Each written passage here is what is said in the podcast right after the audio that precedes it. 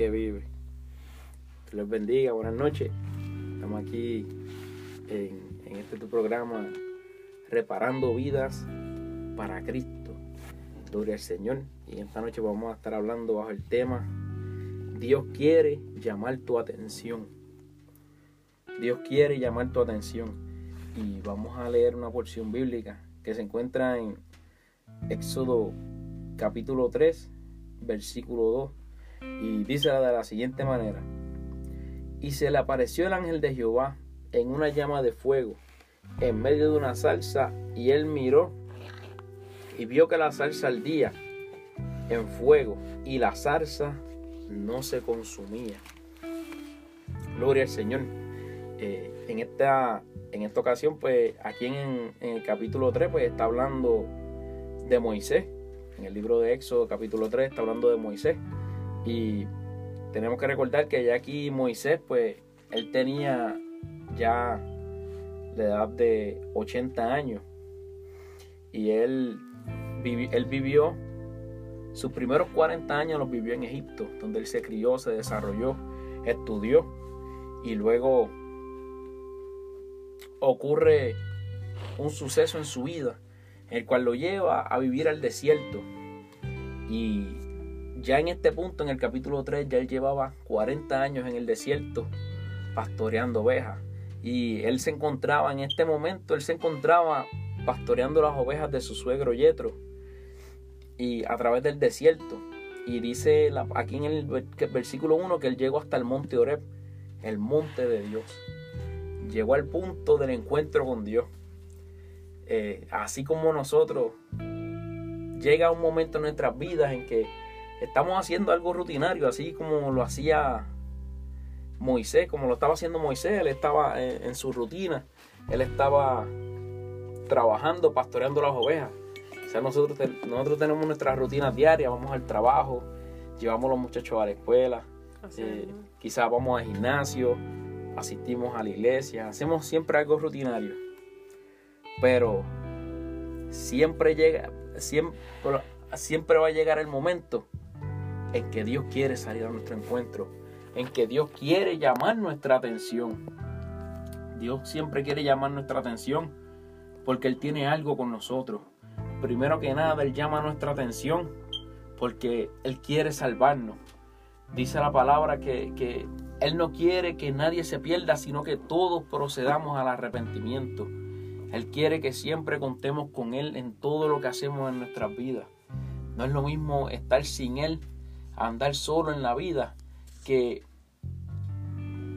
en medio de nuestras situaciones diarias podamos contar con Él, podamos contar con su consejo, con su ayuda, con que en medio de un problema Él abra puertas. Por eso Dios en esta noche quiere llamar nuestra atención. Y en este caso, en esta ocasión, pues Dios lo hizo de una manera, de una manera muy peculiar. Eh, dice que se le apareció el ángel de, se le apareció Dios en una llama de fuego en medio de una salsa en el desierto. La salsa era como un pequeño arbusto eh, que crecía en, en, esa región del desierto. Y por lo regular, esto era algo común. Era algo común que, esa, que ese, ese árbol, esa salsa, eh, se, eh, se encendiera en fuego. Está en el desierto y por lo regular esos tipos de arbustos pues se secaban y se por autocombustión se prendían en fuego. Pero esta no, esta no estaba seca. Esta estaba, al parecer, se puede entender que estaba en todo su verdor. Y había un fuego de ella y no la consumía. O sea que estaba ocurriendo algo que no era común. Y llamó la atención.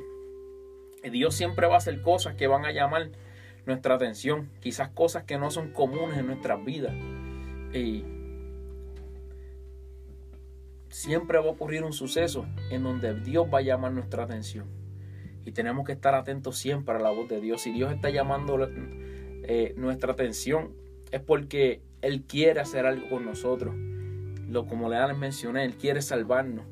Él quiere que, que, que su voluntad se cumpla en nuestras vidas. Él no quiere que ninguno se pierda, sino que todos procedamos al arrepentimiento. Y, querido amigo, querido hermano que me pueda estar escuchando, yo te suelto a que tú busques del Señor y que oigas su voz. Abre tu corazón, abre tu mente y tu corazón. Oye, escucha la voz de Dios que te dice, aquí estoy. Estoy, aquí estoy para ti. No estás solo, no estás solo, no estás sola. Cristo está con cada uno de nosotros. Él quiere acompañarnos en medio del camino. Y aquí vemos que Dios, Dios tenía un grande propósito con Moisés. Y llamó a Moisés por su nombre, Moisés, Moisés. Él, vio que en medio, de, en medio de, esa visión que él estaba viendo, eh, eh, lo llamaron Moisés, Moisés, Dios conoce tu nombre. Así como conocía el nombre de Moisés en ese momento, Dios conoce tu nombre. Y Él quiere hacer, él quiere hacer algo contigo.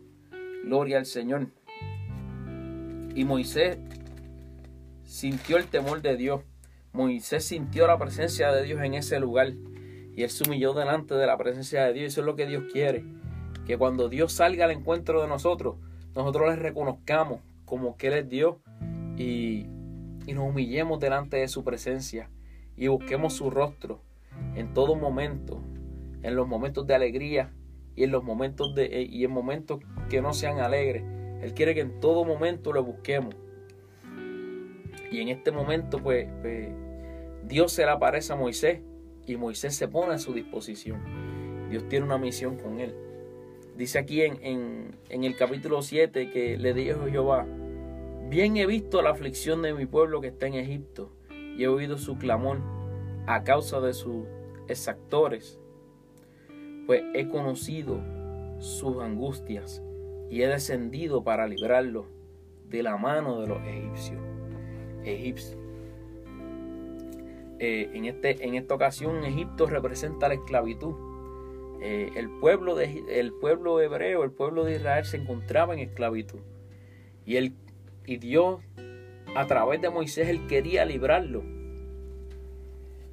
Él quería librarlo, quería utilizar a Moisés. Así como cada uno de nosotros, Él quiere, Él quiere librarnos del mundo, Él quiere librarnos del pecado, Él quiere él, quiere que nosotros nos separemos para Él. Él quiere que nosotros busquemos de Él. Él desea que busquemos de Él. Él quiere bendecirnos. Él quiere ayudarnos. Él quiere, Él quiere separarnos para Él. Él tiene bendiciones hermosas para cada uno de nosotros. Gloria al Señor. Y dice aquí que, eh, que Él le decía a Moisés, y he descendido para librarlos de la mano de los egipcios y sacarlos de aquella tierra a una tierra buena y ancha, a tierra que fluye leche y miel. En este caso, Dios quería llevarlo a una, una tierra que era fértil, una tierra eh, que era buena para, para,